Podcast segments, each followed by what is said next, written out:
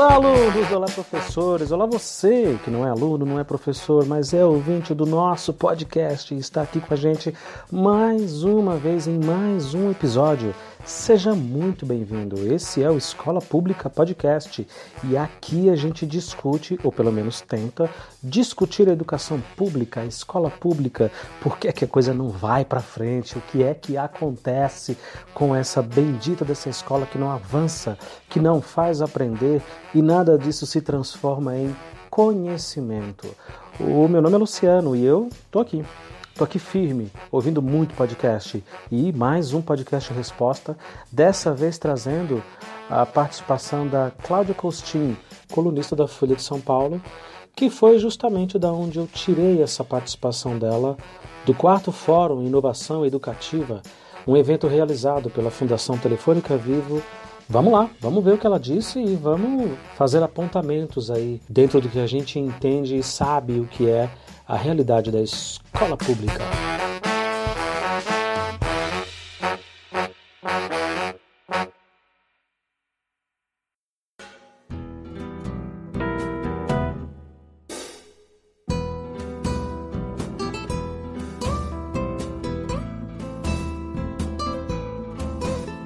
Bom, vamos lá.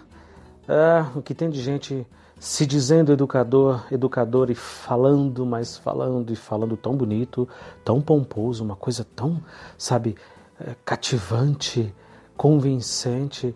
E quando você vai pesquisar, você percebe que a pessoa não faz a menor ideia do que está falando. Falar bonito eu também sei. Falar bonitinho, falar tudo ali certinho, o que é que tem que fazer, como que a educação deveria ser, como que as coisas precisam caminhar. É, eu também consigo. Pode apostar que eu também consigo.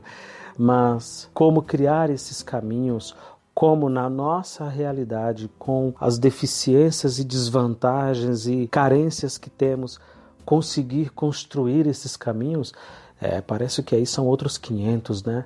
Falar é uma coisa, fazer é outra completamente diferente. Uh, diferentemente disso, a Cláudia Costin, que tem participado de inúmeros podcasts que eu gosto de ouvir, que eu acompanho fielmente, tem trazido um olhar muito, muito especial e tentado iluminar um pouco esse fim de túnel que a gente se encontra no momento com relação à educação. Uh, e eu descobri recentemente, inclusive, que ela também foi professora do EJA, EJA. O EJA é uma sigla específica para educação de jovens e adultos, ou seja, aquelas pessoas que largaram a escola, que estão atrasadas na escola e por alguma razão precisam voltar e estudar para completar sua formação. Então, ela trabalhou especificamente nessa área, o que me deixa muito, muito feliz, porque os professores do EJA pelo menos todos aqueles que eu tenho conhecido, são pessoas muito apaixonadas pelo que fazem e tem que ser mesmo, porque o olhar é outro, né? A abordagem é outra e é muito mais específica e pontual. Imagina, você tem que ensinar uma série de coisas, condensar aquilo em seis meses, porque um ano do supletivo ou EJA ele é condensado em seis meses e você não está mais lidando com crianças e adolescentes, você está falando com adultos, né, com jovens adultos, com senhores às vezes e senhoras de idade. Então você precisa ter uma flexibilidade, um olhar diferenciado e uma malemolência, vamos dizer assim, né, para lidar com esse público, para que eles consigam entender e de fato a escola tenha algum significado. Muito bom saber disso. Então, ela é uma professora universitária, foi ministra de Estado, foi secretária de Educação do Rio de Janeiro e atualmente tem feito muitos trabalhos acerca do desenvolvimento da educação básica, especificamente a educação básica. O áudio específico aqui é do quarto Fórum de Inovação Educativa, uh, realizado pela Fundação Telefônica Vivo e a Folha de São Paulo também. A Folha de São Paulo, só fazendo um parênteses, ela está com um podcast muito legal com o Fábio Takahashi, o Ricardo Ampudia, do Folha na Sala. O Fábio, um abraço para ele, é um cara com quem eu tenho conversado bastante sobre tema da educação, sobre a realidade da sala de aula, das escolas públicas. Ah, o cara tem sido muito gentil, me, me atendido, me respondido. Ah, realmente tem muita gente trabalhando e pensando essa coisa toda da educação. O próprio Fábio, nesse evento, no fórum, nesse quarto fórum de inovação educativa, ele estava lá, inclusive, participou, apresentou serviu ali como host né, de todo esse evento fantástico, discutindo caminhos para a educação, especialmente, por que não dizer, educação pública. Então é nesse contexto que a Cláudia fala e é esse o áudio que nós vamos ouvir a partir de agora. Sobe o som.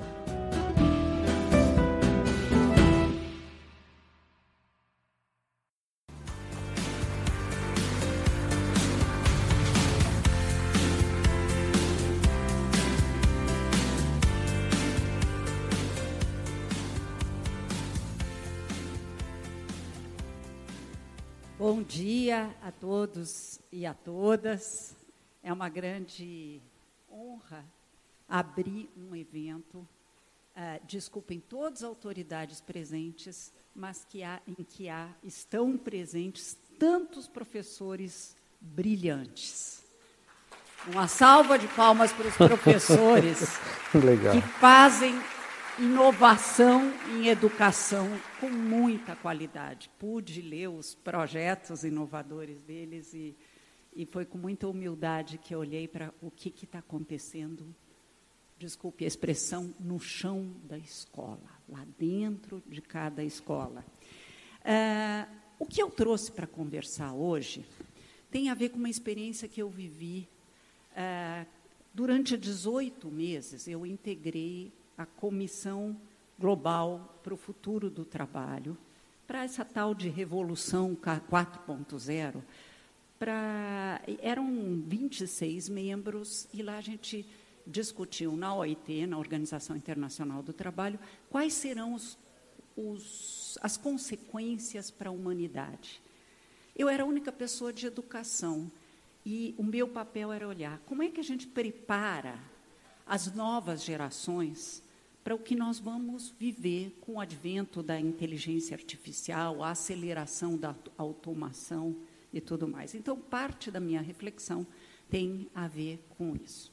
Bom, eu vou falar um pouquinho de inovação em educação e justamente o futuro do trabalho. Eu começo, e quem me conhece sabe que eu sempre começo, dizendo ou retomando o ODS 4, Objetivo do Desenvolvimento Sustentável 4, que foi definido em setembro de 2015 por 194 países na ONU, uh, discutindo o que, que a gente precisa fazer em educação. E a gente basicamente disse, o Brasil assinou dizendo que se comprometendo a assegurar a educação inclusiva, equitativa e de qualidade, promover oportunidade de aprendizagem ao longo da vida para todos. Eu só queria focar numa palavra que às vezes se coloca aparentemente na contramão de inovação e não deveria, que é a palavra equitativa. É ter uma educação com qualidade, mas não é com ilhas de excelência. É educação de qualidade para todos. Não é educação de primeira linha para os mais brilhantes, entre aspas, e uma educação qualquer para os outros, para não ficarem na rua fazendo bagunça, né, para me fazer mais. Não é isso, é altas expectativas para todas. E a outra expressão é promover oportunidade de aprendizagem ao longo da vida para todos. Essa ideia de oportunidade de aprendizagem ao longo da vida foi cunhada primeiro pensando em EJA. Eu que comecei a minha vida profissional como professora, é, a gente usar de EJA, a gente usava isso especificamente para EJA no começo, educação de jovens e adultos. Hoje se usa mais para aprender a aprender, aprendizado ao longo da vida, aprender sempre. Pausa aqui já no começo, pausa aqui no começo. Aprender a aprender. Uh, para quem é da área da educação, para quem não é, vai ficar sabendo agora. Esse é um termo muito, muito forte, na verdade, né? Aprender a ensinar, aprender a aprender. Isso vem lá de Paulo Freire. Né? Isso vem da década de 50 e 60 em diante, com toda a experiência e a experimentação que ele realizou lá no interior nordestino, educando uh, pessoas adultas em pouquíssimos dias, né? boias frias, ou, enfim, é, trabalhadores rurais em pouquíssimas semanas. Ele conseguiu alfabetizar todas aquelas pessoas num projeto, numa ideia, num módulo, num modus operandi ali revolucionário. Uh, aprender a aprender. Como é que a gente aprende as coisas? É experimentando, é fuçando, é errando, né? Basicamente errando, mas experimentando, botando a mão na massa. Quando dá errado, você tem ali uma lista de coisas que deram errado. O que foi que eu fiz que não deu certo? Então, bom, a partir de agora eu já sei o que não fazer. Isso é extremamente importante, extremamente importante. A escola hoje, tal qual ela está, ela não propicia esse tipo de aprendizado. A escola hoje ainda é a mesma escola da minha época, dos anos 80, dos meus pais dos anos 60 e 50, dos meus avós, sei lá de qual década, 40 ou 30, e do século passado, e do século retrasado. É a mesma escola que diz que o aluno tem que ficar sentado numa mesa, com um caderno, lápis, borracha, caneta, apontador, olhando para a lousa, copiando a lição, e acreditem, por mais que se fale em inovação, a escola ainda hoje é desse jeito. A escola ainda hoje tem esse tipo de atitude. E ai ai ai se o aluno levanta do lugar. Ai ai ai se ele dá uma risadinha, se ele pega o celular, se ele masca o chiclete, se ele conversa com um colega. Enfim, a escola ainda segue esse modelo, em parte porque os professores vêm desse modelo. E os nossos avós vieram desse modelo. Então, a gente tende a acreditar, quando eu falo a gente, é de uma forma abrangente, tá? Porque eu não acredito em nada disso. A gente tende a acreditar que esse modelo é o correto. Afinal de contas, foi assim que eu aprendi. Afinal de contas, na minha época era assim que eu estudava. Os meus pais estudaram assim. Quando eu fui para a faculdade foi assim, blé, blé, blé. Aquela ladainha de chata e renitente e insistente de sempre, né? Uh, esse modelo não gera conhecimento. Esse modelo gera frustração, cansaço, apatia, muita, mas muita preguiça. E aí, quando você junta tudo isso numa salada, violência, indisciplina, casos de agressão dentro da escola. Por quê? Porque é chato. A escola hoje nada mais é do que uma pequena penitenciária uma penitenciária mirim para um monte de jovens e adolescentes e crianças que, na maioria das vezes, detestam estar ali. Detestam. Dada a exceção de alguns poucos professores e professoras que eles gostam, que eles têm ali uma afinidade melhor, e não por coincidência, são professores e profissionais que conseguem criar uma aula um pouco mais inclusiva, um pouco mais interessante para os tempos atuais, tirado apenas essas pouquíssimas e raras exceções que nem vale a pena contar, a escola é muito chata, mas ela é muito chata. Ela é um depósito, né? Ela é um depósito de crianças e a gente, nós professores, ainda repetimos esse velho, velho, velho modelo. Então, trazer essa inovação, como a Cláudia está aqui dizendo, é algo extremamente difícil porque as pessoas ainda seguem o rito, seguem ainda a mesma cartilha. Há pessoas, inclusive, que falam que a escola antigamente era melhor. Imagina, uma escola de 50 anos atrás, em que 40% apenas de todas as crianças do país estavam matriculadas e tinham acesso e direito a essa educação. Dizer que uma escola boa era uma escola que excluía, em que 60% dos estudantes estavam fora, é você ser, no mínimo, intelectualmente desonesto, no mínimo, né? Para não dizer maldoso, para não dizer mau caráter, para não dizer outras tantas coisas para não ofender mais ainda. Mas veja só, então, aprender a aprender. Como é que a gente vai aprender? O próprio professor hoje ele está perdido em sala de aula. Ele ainda está disputando a atenção com o celular. A professora Ludmilla, no episódio que participou aqui com a gente, ela foi genial na sua frase. Eu não vejo nenhum professor reclamando que está disputando a atenção com a impressora. Eu não vejo nenhum professor reclamando que está disputando a atenção com o serrote, com o martelo. Poxa, a gente vai abrir mão de todas essas ferramentas e dizer que o aluno tem que ficar parado, olhando para nossa cara, olhando para a porcaria da lousa e copiando a lição? Olha que termo mais estúpido, mais esdrúxulo e antiquado. Copiar a lição. Copiar a lição, isso não é aprendizado. Isso não é aprendizado. E aí, mais uma vez, PF, Paulo Freire, volta lá dizendo pra gente: aprender a ensinar. O professor precisa aprender como é que eu vou ensinar isso daqui, que é a pedagogia da autonomia, né? Como é que eu vou ensinar isso daqui? Eu preciso que os alunos façam gráficos quando você olha aquele contexto, é extremamente chato explicar aquilo. Eu fico entediado. Tu imagina um monte de alunos de 11 aninhos que estão aceleradíssimos. Por quê? Porque eles querem ir para a quadra, porque vai ter educação física, porque vai ter evento, porque vai ter feriado, porque vai ter jogo do Corinthians, porque vai ter não sei o quê. E aí lá vem eu, o bonitão, né? Sou, eu sou bonitão. Eu sou o cara que acha que tem que ter a atenção deles porque eu sou especial, porque eu fiz faculdade. Grande merda, grande merda.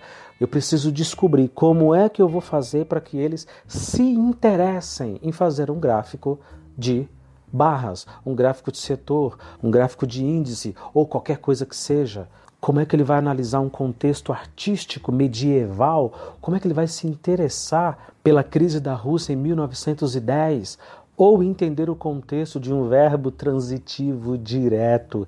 Esse é o nosso desafio. E o professor que abdica, que renuncia do direito de questionar e de pensar esse tipo de coisa, ele sofre. Ah, ele sofre muito em sala de aula. E aí vem aquele discurso chato, repetitivo de o governo não se importa com nada, o Estado não está nem aí, as famílias não se importam, esses meninos não estudam, são um bando de vagabundos.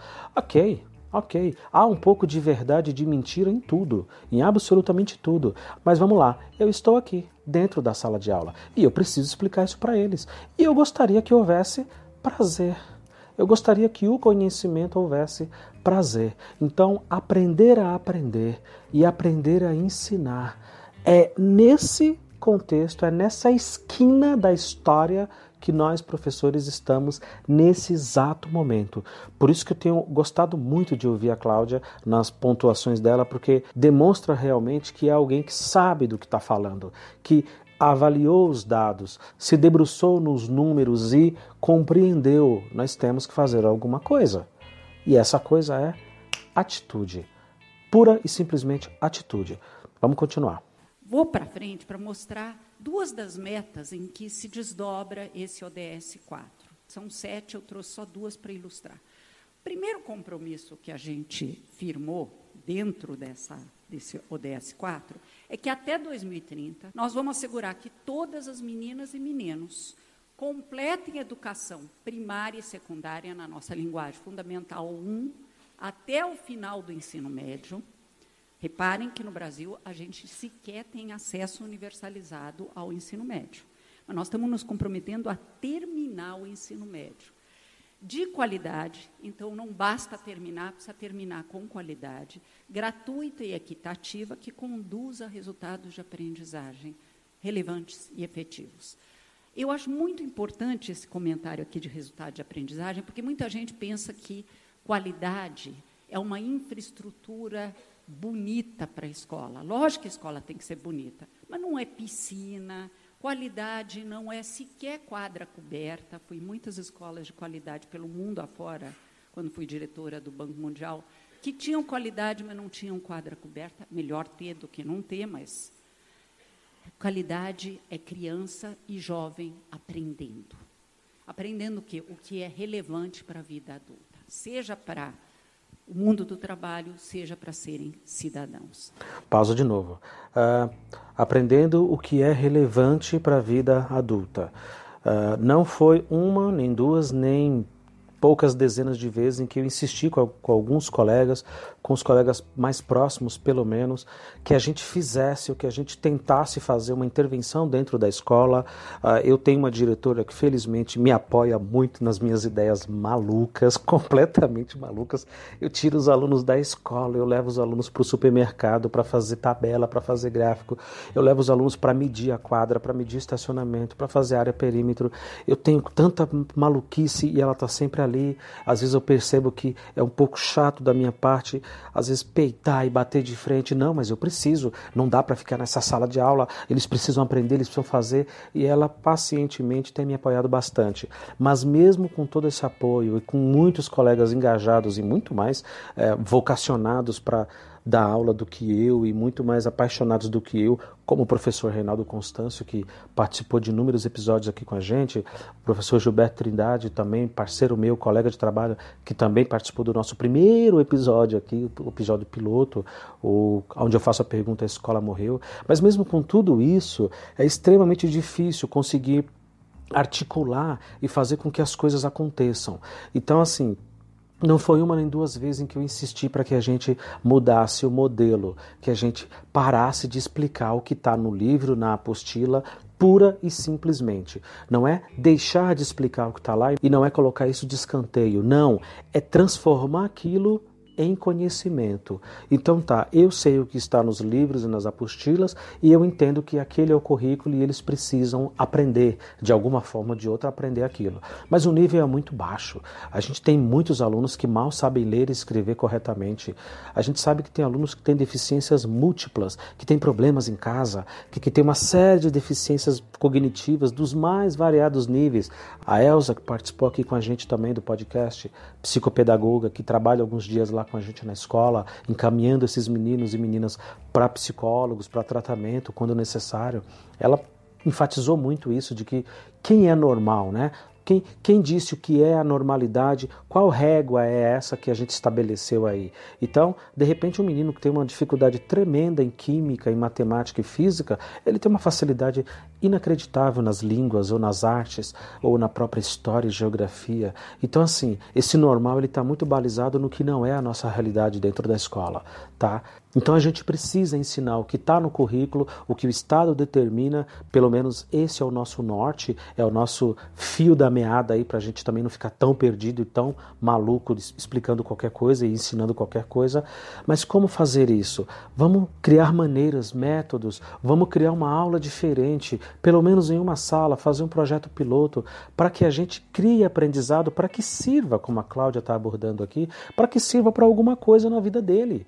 Então, eu preciso ensinar e acho muito mais relevante matemática financeira, por exemplo, cartão de crédito, é, empréstimos. Eu imagino que isso é muito mais importante para a vida inteira dessa pessoa do que uma equação de segundo grau que pura e simplesmente só vai fazê-lo se cansar. Talvez eu até ensine equação de segundo grau na sequência ou num outro momento, porque ele já abraçou tanto a ideia de estudar matemática que para ele não seja algo tão impossível e tão difícil assim, pelo menos não será tedioso, porque ele já gostou de estudar a própria matemática financeira lá atrás. Então veja, mesmo com um grupo às vezes engajado de poucos professores aqui eu estou falando, tá? No contexto de 30, 40 colegas que trabalham no mesmo lugar, mesmo assim ainda é muito difícil. É muito difícil, porque a mentalidade ainda está presa dentro daquela caixinha, naquela prateleira, que tem que ser assim. Não, eu explico uma história. A minha matéria é história. Não, professor. Ah, não, professor Luciano. Não está na hora deles aprenderem isso. Eu sei, eu sei que não está na hora. Mas tem como você dar uma pincelada? Porque eu estou tratando de um determinado assunto na sala e seria bacana se o professor de geografia entrasse, ou de química, ou de, sabe, arte, língua portuguesa abordasse também esses mesmos temas para que eles percebam que tudo está entrelaçado, que tudo está interligado de uma forma tão incrível que vai gerar aí sim uma satisfação de aprender e um significado realmente útil, não apenas decoreba de fórmulas e coisa e tal. É difícil, é muito difícil. E a outra meta, que é até 2030, aumentar de forma expressiva o número de jovens e adultos que tenham habilidades relevantes, inclusive competências técnicas, tanto para a empregabilidade quanto para o empreendedorismo. Esse mundo que vem se fortalecendo muito nos últimos anos. Tendo dito isso, vamos discutir de onde que a gente parte? Nós temos desafios enormes hoje na educação pública. E antes que as pessoas achem que é assim, ah, sim, tem as escolas públicas, mas tem as escolas particulares. 81,7% dos estudantes brasileiros de educação básica estão em escolas públicas. Então, nós estamos falando a educação que a gente oferece para a maioria das crianças e jovens. Quais são os, qual é a nossa situação? Nós temos uma crise profunda de aprendizagem. Então, quando a gente vai pensar em, é, em inovação educacional, é muito importante que a gente não se desconecte da aprendizagem. para mim, uma, é uma inovação educacional relevante é aquela que assegura, de uma maneira, pensando fora da caixa, aprendizagem de qualidade para todos. E não exclua. Eu sou obcecada com os mecanismos que a escola inconscientemente constrói, os governos inconscientemente ou conscientemente constrói de exclusão. O problema começa cedo. Quase 55% das crianças de quase nove anos, no terceiro ano, saem analfabetas. Pois isso é gravíssimo. Nós estamos vendendo uma mentira para os pais, que a criança vai sair alfabetizada. 55% quer dizer a maior parte das crianças. E 50, quase a mesma proporção, também quase 55%, sai com conhecimentos insuficientes em matemática. O que, que acontece depois disso? Mesmo com essa precariedade, eles acabam, uma parte deles, se alfabetizando até o quinto ano e uma parte importante aprendendo. Então, há melhoras no quinto ano, desde a primeira edição da Prova Brasil. Então, estamos melhorando. Gostaria que fosse ainda mais rápido, mas estamos melhorando no quinto ano. Uma pausa aqui. Uh, os dados realmente são assustadores. Assustadores. Eu fui buscar esses dados e pesquisar para poder compreendê-los melhor, e é assim: mais da metade, 55%, como ela disse, saem do terceiro aninho lá no primário, antigo primário, que a gente agora aqui chama de Fundamental 1, eles saem analfabetos, eles saem totalmente incapazes de ler ou escrever qualquer coisa. A gente não está falando de analfabetismo funcional, tá? De um aluno que copia. Na, no jargão aqui da escola a gente chama de copista, né? Aquele aluno que pega o texto da lousa e copia, preenche o caderno e tá ok. Mas se você pede para ele ler o que ele acabou de escrever, ele é incapaz. Ou, quando consegue, também é incapaz de interpretar, de dizer: a porta é laranja. Então, qual é a cor da porta? Ele não entende que ele acabou de escrever e de ler a cor daquela porta. Ele não consegue associar as informações. Isso é terrível, isso é terrível, terrível, terrível, terrível. Uh, ela disse que até o quinto aninho a coisa vai melhorando um pouco, né? Dentro do primário ainda, Fundamental 1 é justamente quando eu entro na história. É justamente quando este professor que vos fala encontra esses meninos e meninas no sexto ano, que é a antiga quinta série, né? Agora a gente chama isso de sexto ano. Aumentou-se um ano aí dentro da sequência de séries que os alunos têm que fazer. Aliás, nem se chama mais série, chama anos. Então, quando eles chegam para mim no sexto ano, antiga quinta série, eu percebo claramente a incapacidade desses meninos e meninas de fazerem o mínimo, o básico de matemática. Ela fala de 55%, diz que isso melhora um pouquinho no quinto ano. Quando eu os pego no sexto ano, que é justamente o momento em que eles têm um professor especialista em matemática, um professor especialista em língua portuguesa, uma outra professora especialista em história, outro em geografia, arte, ciências, educação física, geografia. Enfim, eles têm uma série de profissionais ali, oito no total, né? Eles têm oito matérias e oito professores, que são formados cada um numa caixinha, cada um numa prateleira separada. E eles têm que lidar com todo esse conhecimento e com toda essa demanda e cobrança. É, eu não preciso nem dizer que o resultado é trágico, né? É trágico. Uh, eu consigo, ao longo do ano, com esses meninos e meninas do sexto aninho, lá em fevereiro, quando as aulas começam e vão até dezembro, eu consigo uma melhora considerável. Eu tenho uma série de gráficos que eu monto, uma série de informações que eu vou registrando ao longo do ano para ver se pelo menos o básico, tá legal? Para que daí eu possa ter um ponto de partida decente pelo menos isso eles tenham aprendido. As quatro operações, o entendimento e o conceito de divisão dentro de um problema, de multiplicação dentro de um problema, e por que não dizer um gráfico, né? Que é um tópico ali do conteúdo que inclusive está na grade curricular do sexto ano, antiga quinta série. Uh, consigo uma evolução mas é a duras penas, viu? Eu vou te dizer que a coisa parece que é um pouco líquida, é um pouco fluida, o conhecimento não fica, eles não retêm essa informação. Nesse modelo de escola que a gente está falando aqui, de sentar na cadeira, abrir o caderno e copiar da lousa, a informação não retém ela literalmente não fica gravada né, ali no HD interno cerebral desses meninos e meninas. A gente não consegue, por exemplo, fazer com que eles entendam a ideia e o contexto de proporção, Né? Se eu precisava comprar oito pães e paguei tanto, quando eu for comprar onze pães, quanto eu vou precisar pagar?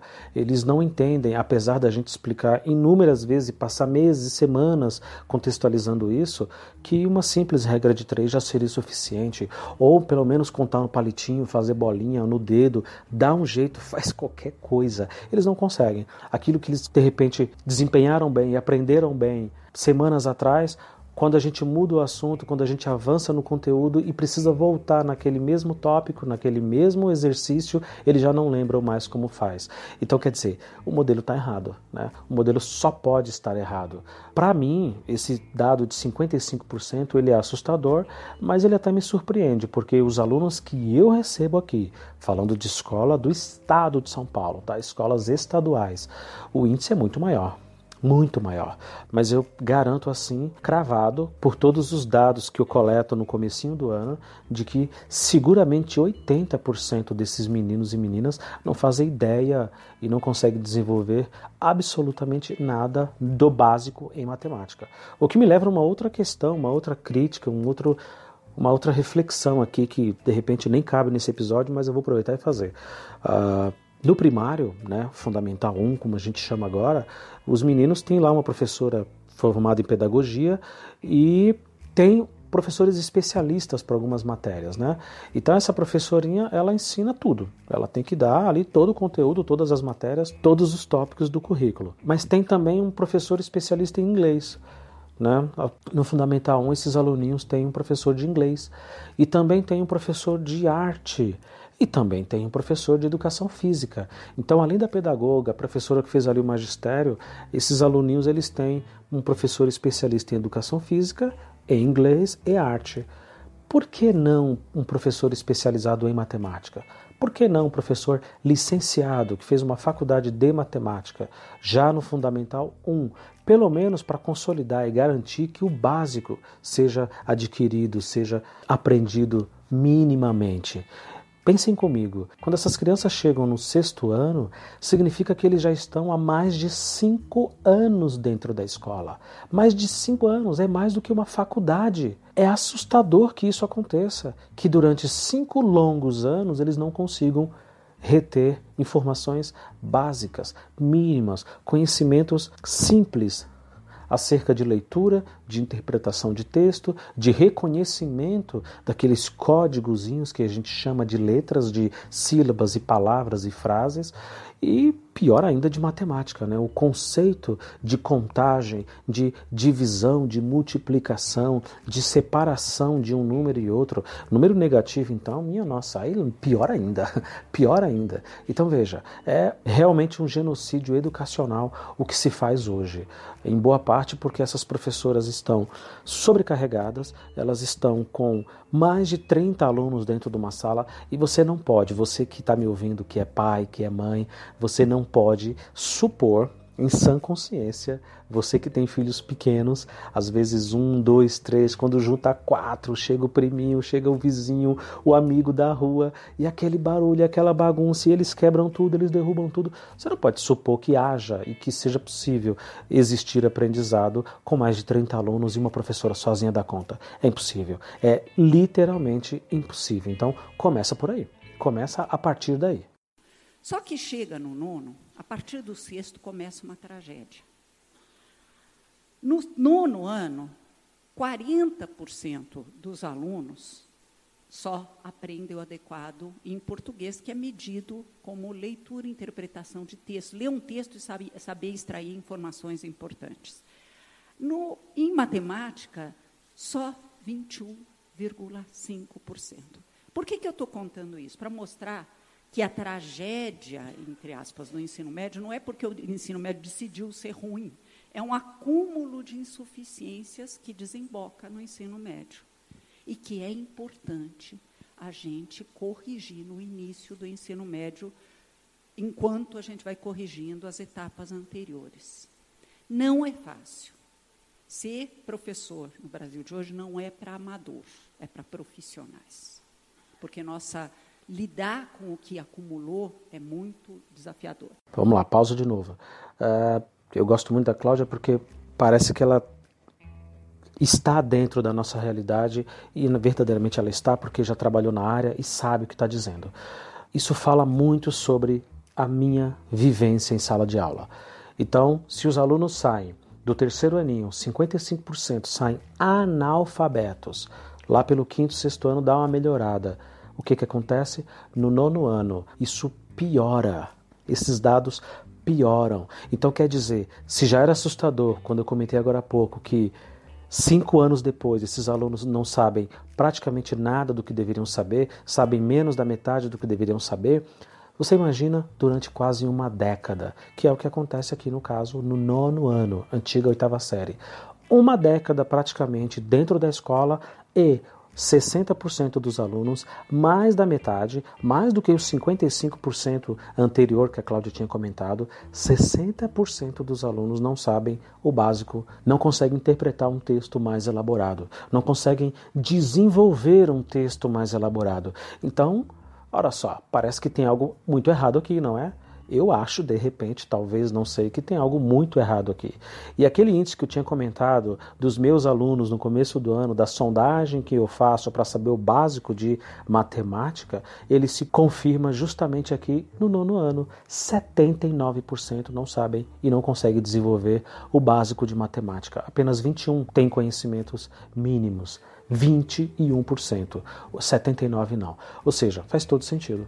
Faz todo sentido. Então quer dizer que os dados científicos, as informações que nós temos, eles corroboram e completam exatamente tudo o que nós passamos lá na ponta, no chão de escola, dentro da sala de aula. Alguma coisa precisa mudar. Alguma coisa precisa mudar. Na verdade, eu diria que tudo, né?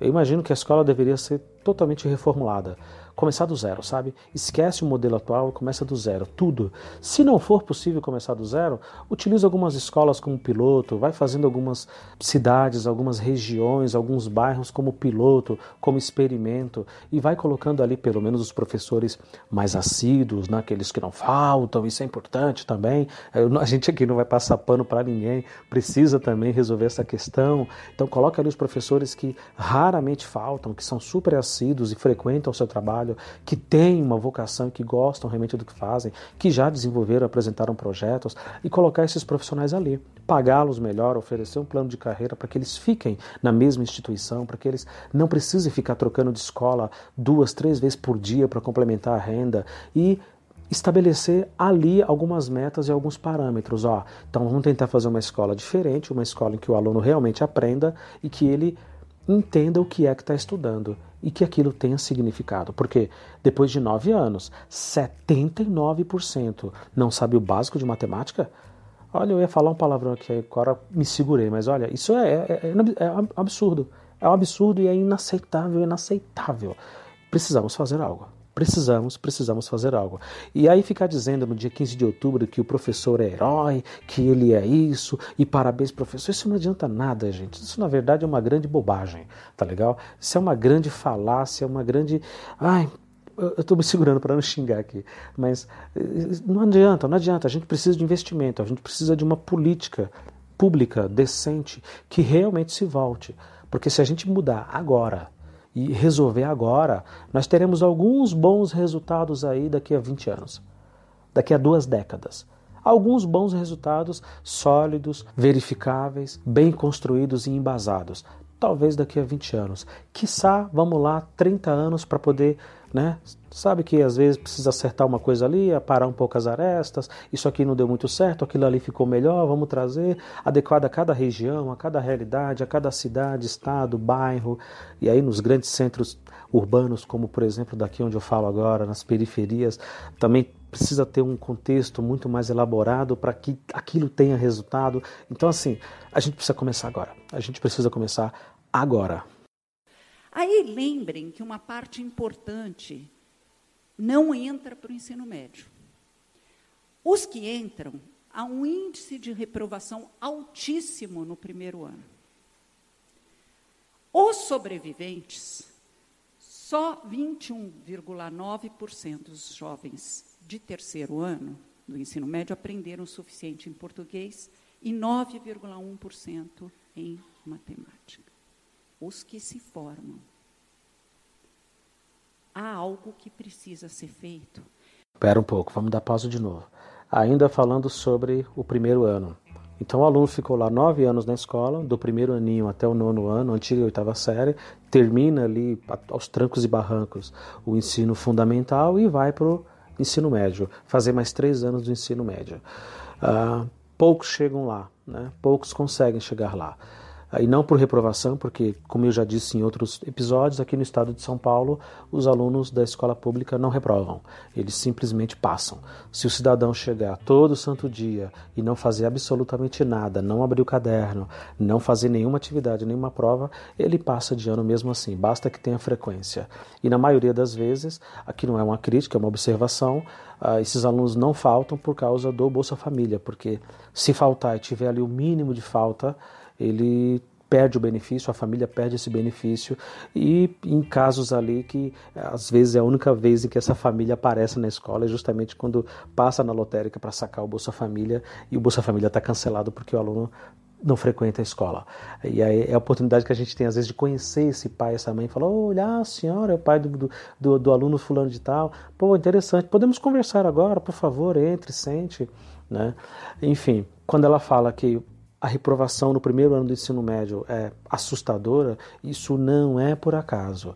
Esse menino ficou desde o quinto, sexto ano sem poder reprovar, chegando no nono. No nono pode reprovar, mas a escola está tão cansada, o caos está tão instalado entre o grupo de professores e os próprios alunos que a maioria dos colegas acabam aprovando esses meninos e meninas, mesmo que eles não tenham o básico. Passa para frente porque reprová-los não vai adiantar nada. Passa para frente, porque se esse menino ficar aqui o ano que vem de novo, na mesma turma, na mesma sala, ele vai causar mais problemas. Então, na prática, infelizmente, é terrível, eu sei o que eu estou dizendo, mas infelizmente é isso que acontece. Aprova esse menino para o ensino médio, provavelmente ele vai para um outro horário. Né? Se ele faz o nono à tarde, quando ele passa, ele vai estudar o primeiro ano do ensino médio de manhã. Então, certamente ele não vai mais encontrar aquele grupo de professores que dá aula à tarde ou que dá aula de manhã. Então, aprova ele, passa para frente, porque o problema não é mais meu. Chegando no primeiro ano do ensino médio, chegando no primeiro ano do ensino médio, o que acontece? Um novo grupo de professores, um novo período, uma nova realidade, aquele menino é reprovado. E a reprovação é assustadora e ela persiste nos anos seguintes, tanto no segundo ano do ensino médio como no terceiro. Durante todo o ensino médio é possível reprovar o aluno por nota, é possível reprovar o aluno porque ele simplesmente não aparece na escola, não apresenta os trabalhos, não realiza as provas, não participa, enfim, uma série de coisas. Ah, resultado de tudo isso, de toda essa salada, de todo esse monte de números, chega ao final do terceiro ano do ensino médio, apenas 9% dos alunos compreendem o básico e o mínimo em matemática. 21 em língua portuguesa compreendem um texto, conseguem elaborar e desenvolver e entender um texto perfeitamente.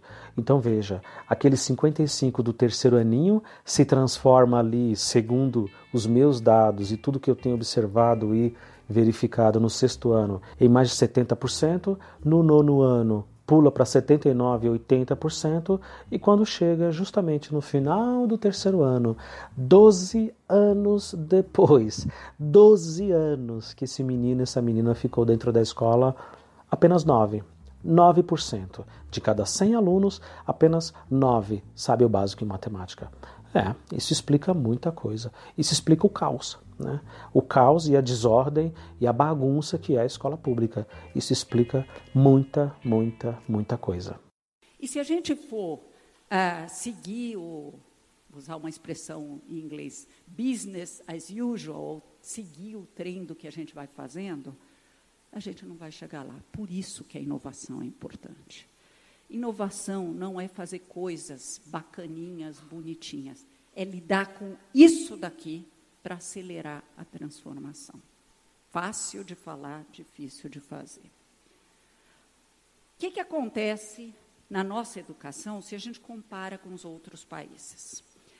O PISA é um teste internacional que nos permite comparar. E por que, que ele permite comparar? Porque ele lida não com o currículo de cada país, mas com as competências que a gente precisa para a vida adulta. Basicamente, três que eles Ok, pausa de novo. Antes dela falar aqui das informações e trazer os dados do PISA, né? A gente vai ouvindo esse monte de notícia ruim, de dados ruins, e também vai lembrando ao longo de tudo a realidade e as experiências né, do dia a dia. Esse ano, exatamente no ano da gravação desse episódio, eu me lembro de ter aparecido de surpresa no período da manhã e fui buscar, fui encontrar alguns ex-alunos que foram meus lá pelo sétimo e oitavo anos, há mais ou menos uns 5, 6 anos atrás. E quando eu me dei conta de que agora eles estavam prestes a fazer o Enem, eles estavam no último ano do ensino médio, uh, e com o projeto e a ideia do podcast, eu não pensei duas vezes em procurá-los e fazer uma roda de conversa e, de repente, fazer um balanço sobre esses últimos 12 anos, imagina, mais de uma década, é mais do que qualquer curso de faculdade no mundo, sabe? 12 anos é muita coisa.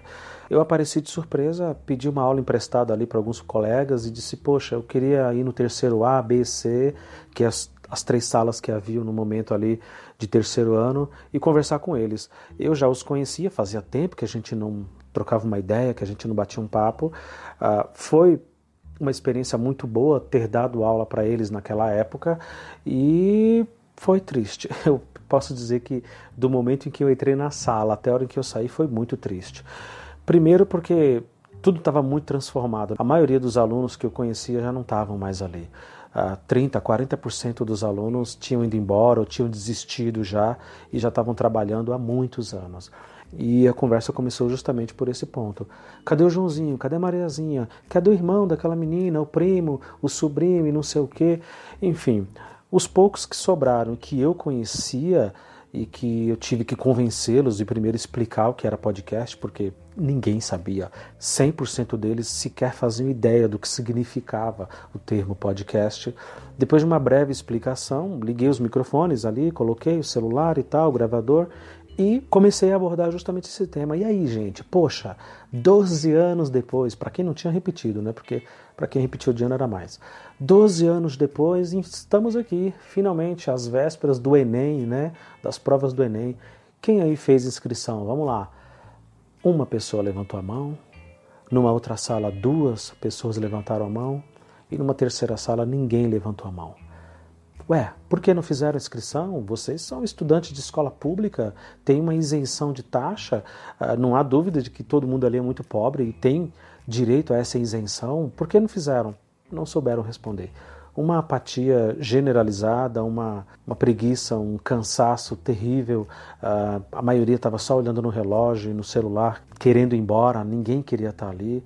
E eu vou dizer que foi um clima muito, muito sombrio conversar com aqueles alunos, tantos anos depois e ver aquele desânimo e ver aquela tristeza e a absoluta falta de perspectiva. A absoluta falta de perspectiva.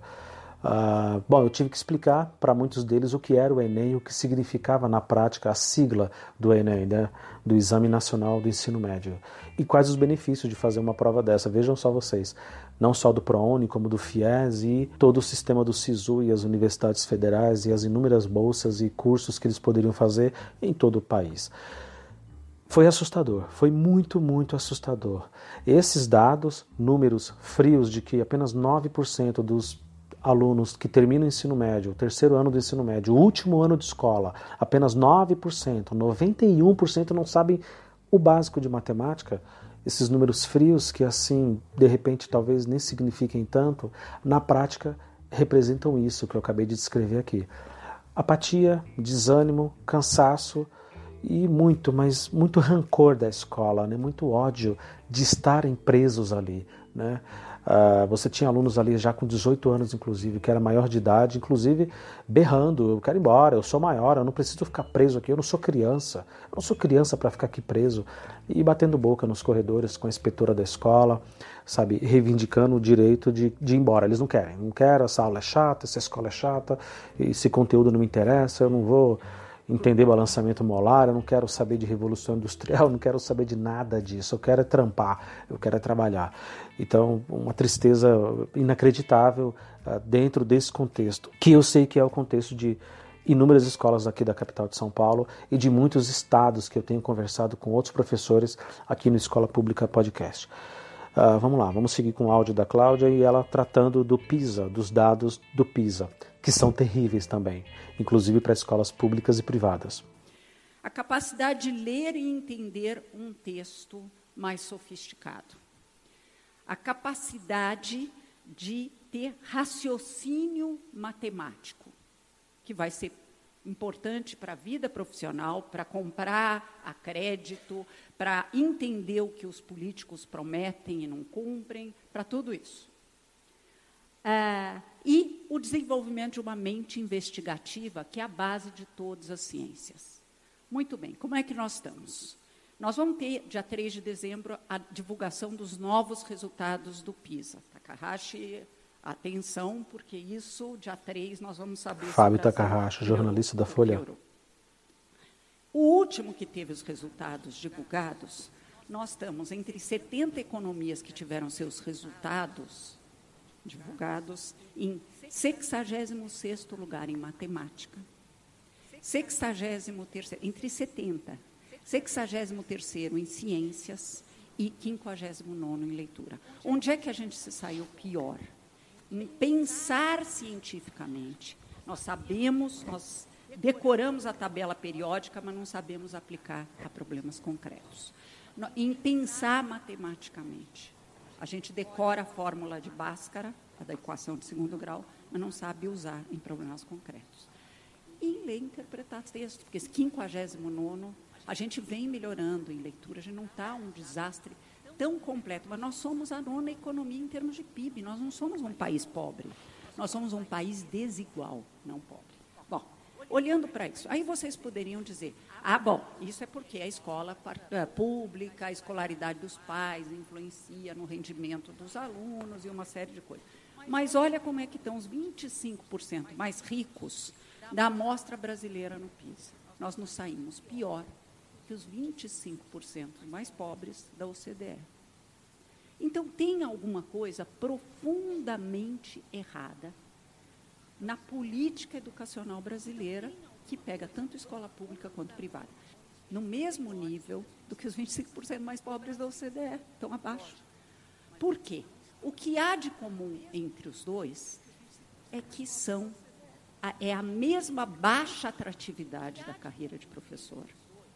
Então, acaba sendo, professor, ou os muito idealistas e entusiastas, ou os alunos que queriam ter um curso superior e acharam que fazendo educação, pedagogia ou fazendo licenciaturas é menos competitivo.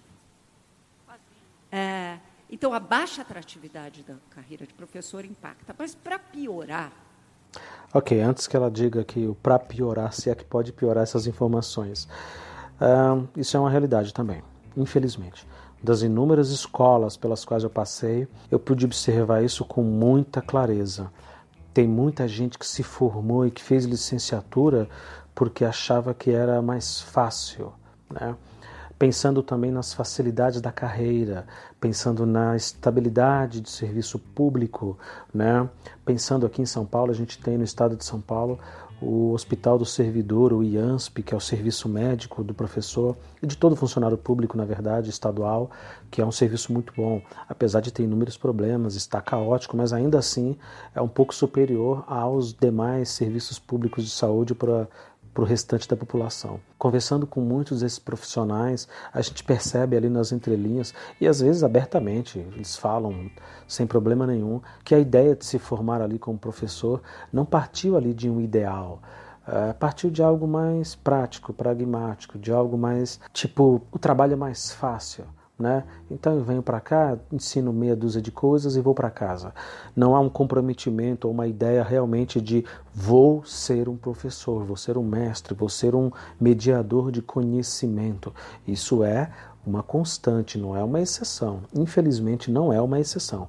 A gente tem dentro da escola pública hoje muita gente que não gosta do que faz. Muita gente que não gosta de lidar com gente, de lidar com pessoas e não gosta da carreira e da profissão.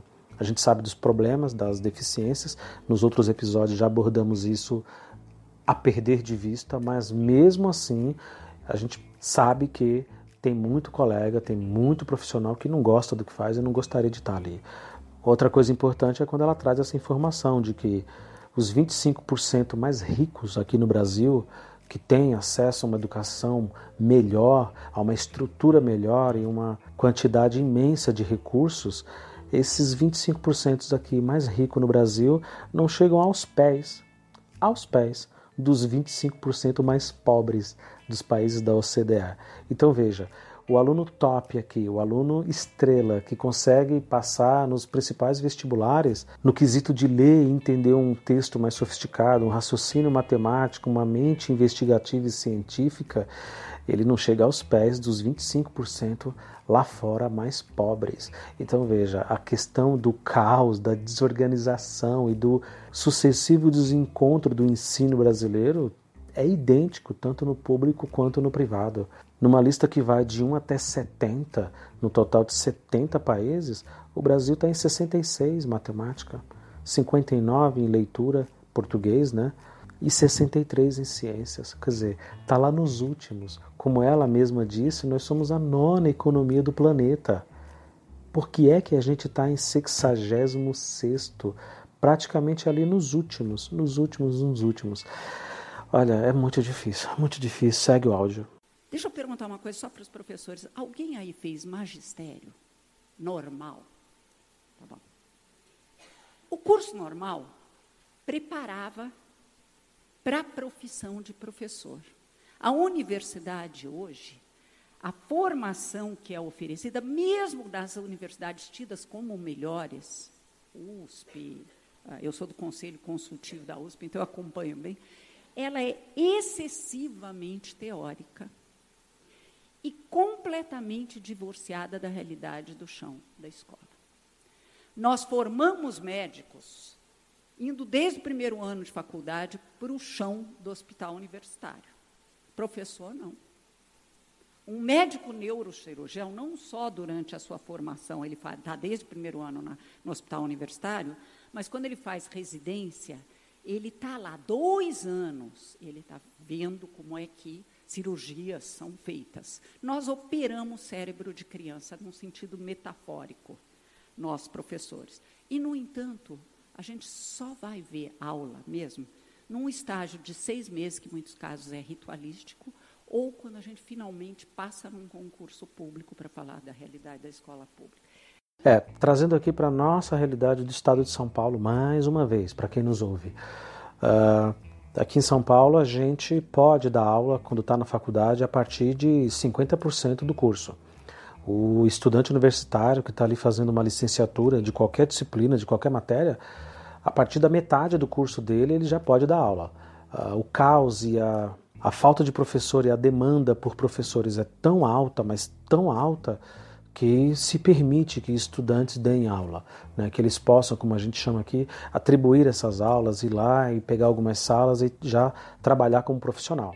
Por um lado, para mim, isso é até bom, porque o sujeito percebe, aconteceu comigo inclusive, ele percebe a distância e o abismo que existe entre o que é ensinado lá dentro da universidade e a prática propriamente dita, né? Por esse lado é bom. O que é uma crítica injusta que se faz, a meu ver, inclusive, sobre as faculdades EAD, né, sobre os cursos à distância, né, para a licenciatura especificamente. Tem se discutido muito isso sobre professores sendo formados por EAD. Eu, honestamente, não vejo nenhum problema. Eu acredito que uma pessoa realmente comprometida com a sua própria formação, dedicada aos seus estudos, ela vai desenvolver bem à distância ou presencial. E um sujeito que é enrolão, que é péssimo de serviço, que é ruim de trabalhar, ele vai ser horroroso presencial ou à distância. O que eu penso exatamente é que, como a Cláudia acabou de abordar aqui, inclusive, e coincidentemente é o que eu penso também, os professores têm que ir para a sala de aula já no primeiro ano da faculdade se possível já no primeiro semestre. Talvez se não der no primeiro semestre, mas a partir do segundo semestre, esse sujeito tem que estar dentro de sala de aula. Ele precisa elaborar projetos e trabalhos dentro da escola para que aquilo valha pontos dentro do currículo dele na universidade. A gente precisa acabar com essa quantidade inacreditável de teoria eu estudei cálculo 1, cálculo 2, física, não sei o que, e nada disso, as integrais, as derivadas, nada, nada disso me serviu para explicar para os meus alunos tanto em escola pública quanto particular. É possível que tenha me ajudado na minha capacidade de resolver problemas e coisa e tal? É, é possível, tá? Eu entendo, eu não vou ser tão chato nesse sentido. Mas a prática, a realização de feitos e de projetos e de programas e de trabalhos, nada disso. Eu tive que tirar tudo isso da minha cabeça, para não dizer de outro lugar. Eu tive que tirar isso da minha mente, sabe? Eu tive que inventar coisas e métodos e formas de trabalhar porque a faculdade não me ensinou a inovar, ela não me estimulou a pensar. A gente literalmente decorava todas as fórmulas, imaginava o que é que ia cair nas provas e assim a gente fazia, como os alunos fazem até hoje dentro da escola e eu imagino nas universidades também. E nas públicas, inclusive, conversando com outros professores, eu percebi que isso é ainda mais intenso. O conteúdo, a teoria pela própria teoria simplesmente, ela é ainda mais exigida, ainda mais pesada. A quantidade de teoria que se estuda nesses lugares é incrível, é assustadora. Ou seja, um curso que forma um profissional que deveria estimular a inventividade dos alunos, a sua criatividade, a sua capacidade de entender um contexto, de entender o todo, esses cursos não estão formando profissionais assim. Eles estão formando o que sempre foi feito: teoria, teoria e mais teoria. A prática mesmo não tem. A comparação que ela fez é ótima, né? Um médico vai para o chão de hospital muito cedo ali durante o seu curso de medicina. O mesmo não acontece para quem é professor. Isso precisa ser mudado. O Conselho Nacional de Educação já propôs algumas diretrizes novas que vão mais ao encontro da solução disso, mas nós temos que avançar é interessante ver alguém finalmente falando ao encontro e não de encontro. Pelo menos alguém que sabe a diferença entre uma coisa e outra. Em primeiro lugar, quais são os desafios que o futuro traz para o Brasil? O primeiro eu já falei. A automação acelerada e a robotização leva à extinção também acelerada de postos de trabalho. Eu sei que há muita gente otimista dizendo não, mas novos postos serão criados, e é verdade. Só que não é, não são para as mesmas pessoas, não são para as mesmas competências. Vão demandar competências de nível muito mais sofisticado. Eu não tenho tempo de me estender muito nisso, mas imaginem que a inteligência artificial substitui trabalho humano que demanda competências cognitivas de nível básico. E o Brasil não está entregando hoje sequer as competências cognitivas de nível básico adequadamente. É, então, nós temos que olhar para isso com muita velocidade. O envelhecimento da população, que pode ser uma maldição, no sentido dos custos previdenciários e da baixa produtividade do trabalho que nós temos hoje, então o peso que coloca sobre a população que atualmente trabalha, mas pode ser uma benção. Por quê? Se a gente olha para os 30 primeiros no PISA, todos eles têm entre 7 a 9 horas de aula, ou seja, eles têm turno único, não tem a turma da manhã e a turma da tarde. Isso vai nos permitir, com menos crianças entrando inicialmente no Fundamental 1, a colocar progressivamente mais escolas em turno único de sete ou a nove horas. Uh, o crescimento da desigualdade social. Nós, infelizmente, tínhamos, somos um dos países mais desiguais do mundo, tínhamos começado a diminuir a desigualdade e voltou a crescer. E, infelizmente, esse fenômeno é mundial. Por último, mas não menos importante, cidadania frágil e populismos. Eu queria deixar uma coisa muito clara: a escola tem que preparar para tudo que é relevante na vida adulta, inclusive para uma cidadania atuante, cidadania global, olhando, se sentir pertencente. Ela não quer abordar política, né? comunidades locais Bacana isso. e globais. E quem não promove cidadania competente colhe populismos. E desculpem, populismo, tanto de direita quanto de esquerda, é sempre um desastre. É falar com a população como se a população tivesse 12 anos de idade e, por vezes, se comportar, os políticos se comportarem como eles, se eles tivessem também 12 anos de idade. Vamos para frente. É, pois é. é. Quem já me ouviu em outros episódios percebeu o meu comentário repetitivo com relação a isso, né? Todos nós temos uma visão política, especialmente profissionais mais esclarecidos e engajados na área. Estou falando aqui da educação. Tem uma visão política, tem um raciocínio lógico com relação à política, os seus partidos e ideias preferidas, mas a gente confunde um pouco as coisas, né? especialmente na educação, as coisas se misturam de um jeito muito esquisito, em que você tem uma verdadeira ódio a determinados partidos ou ideários políticos e um ódio, né, do contrário, para outros partidos. Eu sou muito crítico com relação a isso, eu acho que professor que adota político, ele vai quebrar a cara como mais do que qualquer cidadão, tanto quanto um cidadão, mas o professor que adota um político, que adota um partido, inevitavelmente ele vai acabar quebrando a cara porque é isso que os políticos, a nossa classe política no Brasil faz. Eles matam a gente de vergonha, né? No momento que a gente está ali usando a camiseta do fulaninho de tal, porque esse é o nosso líder, esse é o nosso Deus máximo ali, não sei das quantas, ele vai resolver todos os problemas no dia seguinte ele está envergonhando a gente miseravelmente. Eu não gosto, eu não gosto. E daí ela tem razão quando diz: populismo, tanto de esquerda quanto de direita, são uma praga, né? uma chagas na nossa sociedade.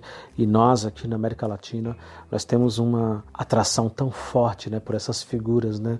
por esses seres messiânicos que dizem que vão resolver tudo e que vão salvar o nosso povo e que vão nos ajudar e blá blá blá.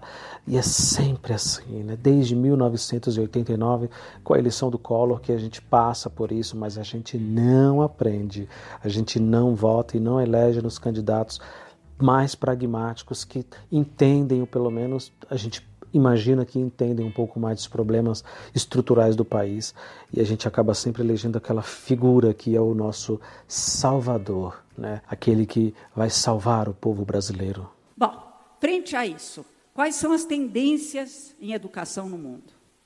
O mais importante, se eu fosse apontar um, é foco em resolução colaborativa de problemas com criatividade.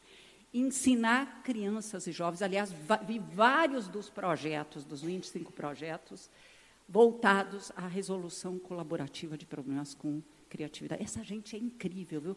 Eles são, os projetos são de tirar o chapéu. Muito bom, parabéns para vocês. E resolução colaborativa de problemas com criatividade. Sabe por quê? Porque os robôs não sabem ter criatividade. Eles podem reproduzir uma sinfonia do Beethoven, se você colocar todas as sinfonias, eles sabem emular isso, mas eles não viram Beethoven nós temos criatividade e a gente pode colaborar e aprender uns com os outros. A personalização do processo de ensino, com plataformas adaptativas, com identificação de exatamente quais são os gaps de aprendizagem de cada aluno.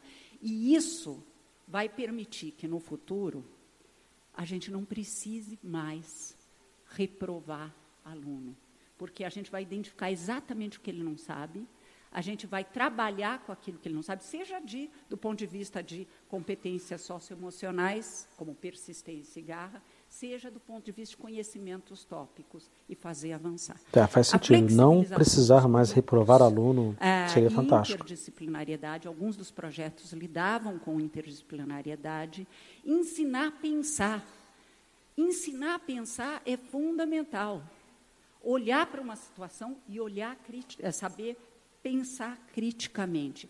A escola tem que ensinar a pensar, não a decorar a visão de mundo do professor, mas a pensar um pensador autônomo.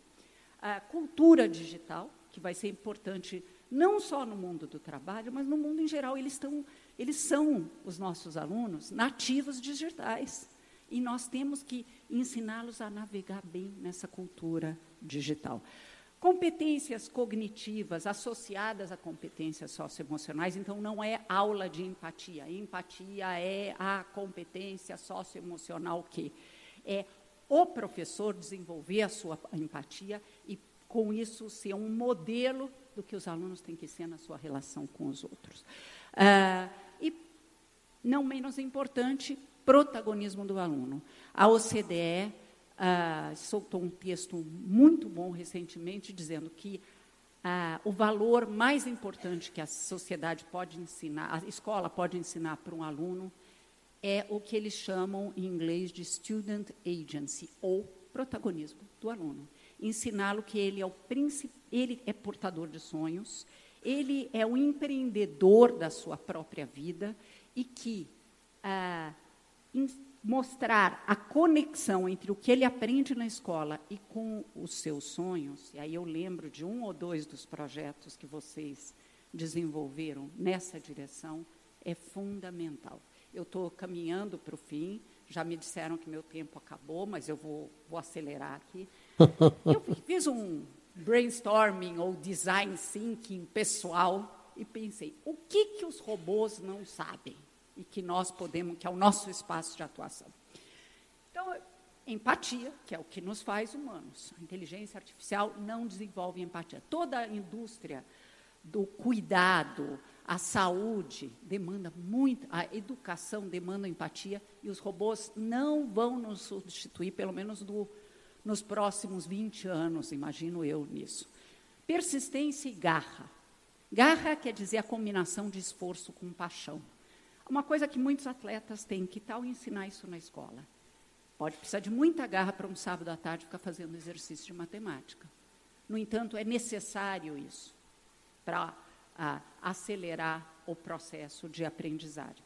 Resiliência e erros. Erros são fundamentais para serem trabalhados para lidar com a situação de vulnerabilidade e também para ensinar raciocínio. Então, saber superar erros, e erros não serem vistos como uma tragédia, e sim como uma oportunidade de aprendizagem, é, é fundamental. Pensamento crítico, abstrato e sistêmico. O robô, o, a inteligência artificial não tem pensamento crítico. Não, por enquanto. Autocontrole. Tem uma coisa linda que é assim: dizem que os anjos quando olham, eu, eu não estou aqui defendendo nenhuma religião, só estou pegando o anjo como para lidar com a inteligência artificial.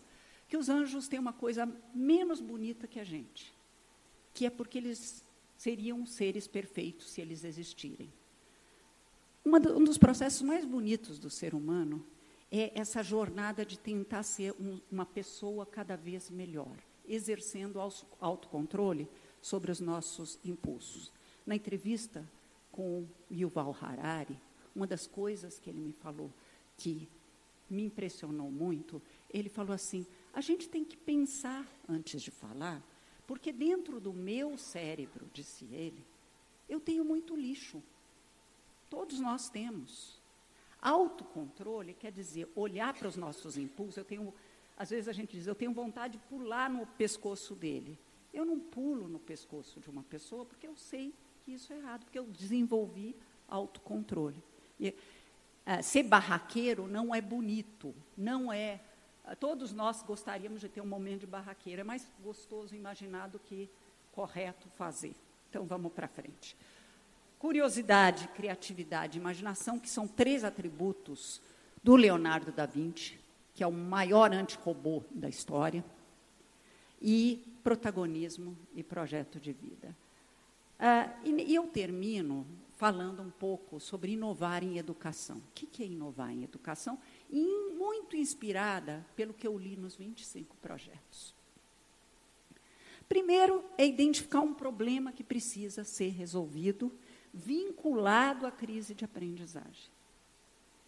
Na comunidade escolar como um todo, alguns, muitos de vocês conseguiram fazer isso e imprimir senso de urgência à solução daquele problema que se quer enfrentar. Resolução colaborativa do problema identificado, isso vocês todos fizeram. Com criatividade, que é o que nós queremos instilar nos nossos alunos, e lidar com a cultura estabelecida. Mudar é difícil em educação porque tem uma cultura estabelecida. Eu vou falar entre nós, esse auditório aqui que não aposta no aluno, que não aposta no potencial do aluno.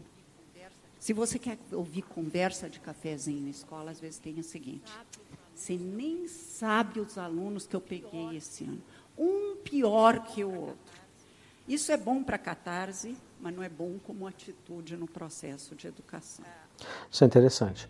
Uh, ouvir uma pessoa tão graduada e tão importante que, imagina, dizer uma coisa dessa, imagina, ela é diretora dos Centros de Excelência de Inovação lá da FGV, da Políticas Educacionais. Falar, por exemplo, do papo de cafezinho, do intervalo dos professores, é exatamente isso, é exatamente isso.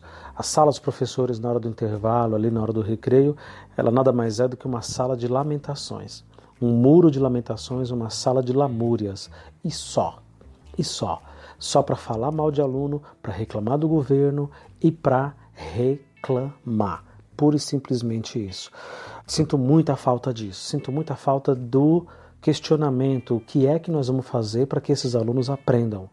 O que é que nós vamos fazer para que esses alunos se interessem pela escola, pelo conhecimento e por tudo isso que nós precisamos estudar. Eles precisam ter conceitos mínimos de leitura, de interpretação de texto, de escrita, contexto histórico, geográfico, artístico, científico, matemático, todos esses. Eles precisam ter todos esses. E aí, vamos arregaçar as mangas? O que é que a gente vai fazer? Não. Tem muita gente presa ainda ao currículo, tem muita gente presa ainda ao seu horário, porque deu o meu horário eu vou embora. Tem muita gente presa ainda nesse discurso uh, terrível de eles são um monte de vagabundos, eles não querem saber de nada. Uh, em certa medida, há momentos e há dias e há instantes ali em que tudo isso também é verdade e que tudo isso às vezes não é tanto assim, ou é até pior. Ah, existe, eu não vou negar que isso não exista, mas Tá bom, o que é que nós vamos fazer? Como nós vamos arregaçar as mangas e solucionar isso? Afinal, somos pagos para isso, né? A Carol Dweck, uma psicóloga cognitivista, conta de uma experiência que foi feita numa escola em que era uh, dividido por, uh, infelizmente, né, por uh, capacidade ou por competências as salas, e ela e uma diretora falou para uma professora que pegou a pior turma que essa era a melhor turma. E virou a melhor turma. Por ter feito esse, esse truquezinho. Bom, prototipar, que era uma coisa componente de todo o processo de inovação que a gente que foi enviado para vocês, definir o que é sucesso para o projeto na implementação. No fundo, é trabalhar com dados. E, por último, e não menos importante, monitorar, avaliar, corrigir o rumo. Coisa mais difícil de um projeto é ter humildade de dizer, e erramos, vamos corrigir o rumo e celebrar o sucesso. Eu termino falando da minha utopia. Utopia no sentido não de uma coisa impossível, mas de algo que eu sonho construir. Eu sonho com uma escola em que todos aprendam, em que se possa construir excelência com equidade, inclusive com aqueles alunos tidos como mais limitados. Uma escola em que tanto alunos como professores trabalhem colaborativamente. Uma escola eh, que trabalhe valores e atitudes. Que pense, por exemplo, em formar cidadãos globais. Uma escola em que os saberes não estejam fragmentados. Não, essa é a minha disciplina, então não pode misturar com a disciplina do outro. Foi o que eu acabei de falar. Que a gente integre as disciplinas. Uma escola que ensine a pensar. E, por último, e não menos importante, uma escola que reserve tempo e espaço para formar para a autonomia. O velho sonho de Maria Montessori, de Dewey, e por que não falar do grande pensador brasileiro em educação, Paulo Freire. Muito obrigada. É isso, é isso aí. Uh, eu também sonho com uma escola em que todos aprendam, né? dentro dos seus diversos níveis e capacidades, que todos aprendam. Às vezes um menino tira cinco, mas aqueles cinco, aquela nota, eu sei que esse é um conceito antigo, né? dar nota, mas às vezes aquele 5 é um 10 para ele, né? dentro de todas as dificuldades e carências e deficiências que de repente ele possui. E um 10 ou um 9 para um outro aluno, tá ok, é apenas mais uma nota. Né? Eu sonho, eu sonho com isso, eu sonho com uma integração de professores, eu sonho em acabar com essas caixinhas separadas de matéria, essas caixinhas de não, isso daqui é minha disciplina, agora terminou minha aula, você entra e dá a sua aula. Eu me sinto, na maioria das vezes, um idiota. Eu tenho seis aulas por dia, por exemplo, nas turmas em que eu trabalho, seis. Eu fico trocando. Primeira aula eu vou para uma sala, aí na segunda eu desço o corredor, as escadas, vou para uma outra sala, na terceira eu subo, volto para outra sala e fico que nem uma barata tonta indo para lá e para cá. Isso não é aprendizado, isso não é conhecimento. Essas pequenas doses, essas pílulas de conteúdo que eu, isso não é e nunca vai ser conhecimento. Isso é no máximo algo cansativo e por demais enfadonho. Essa que é a verdade.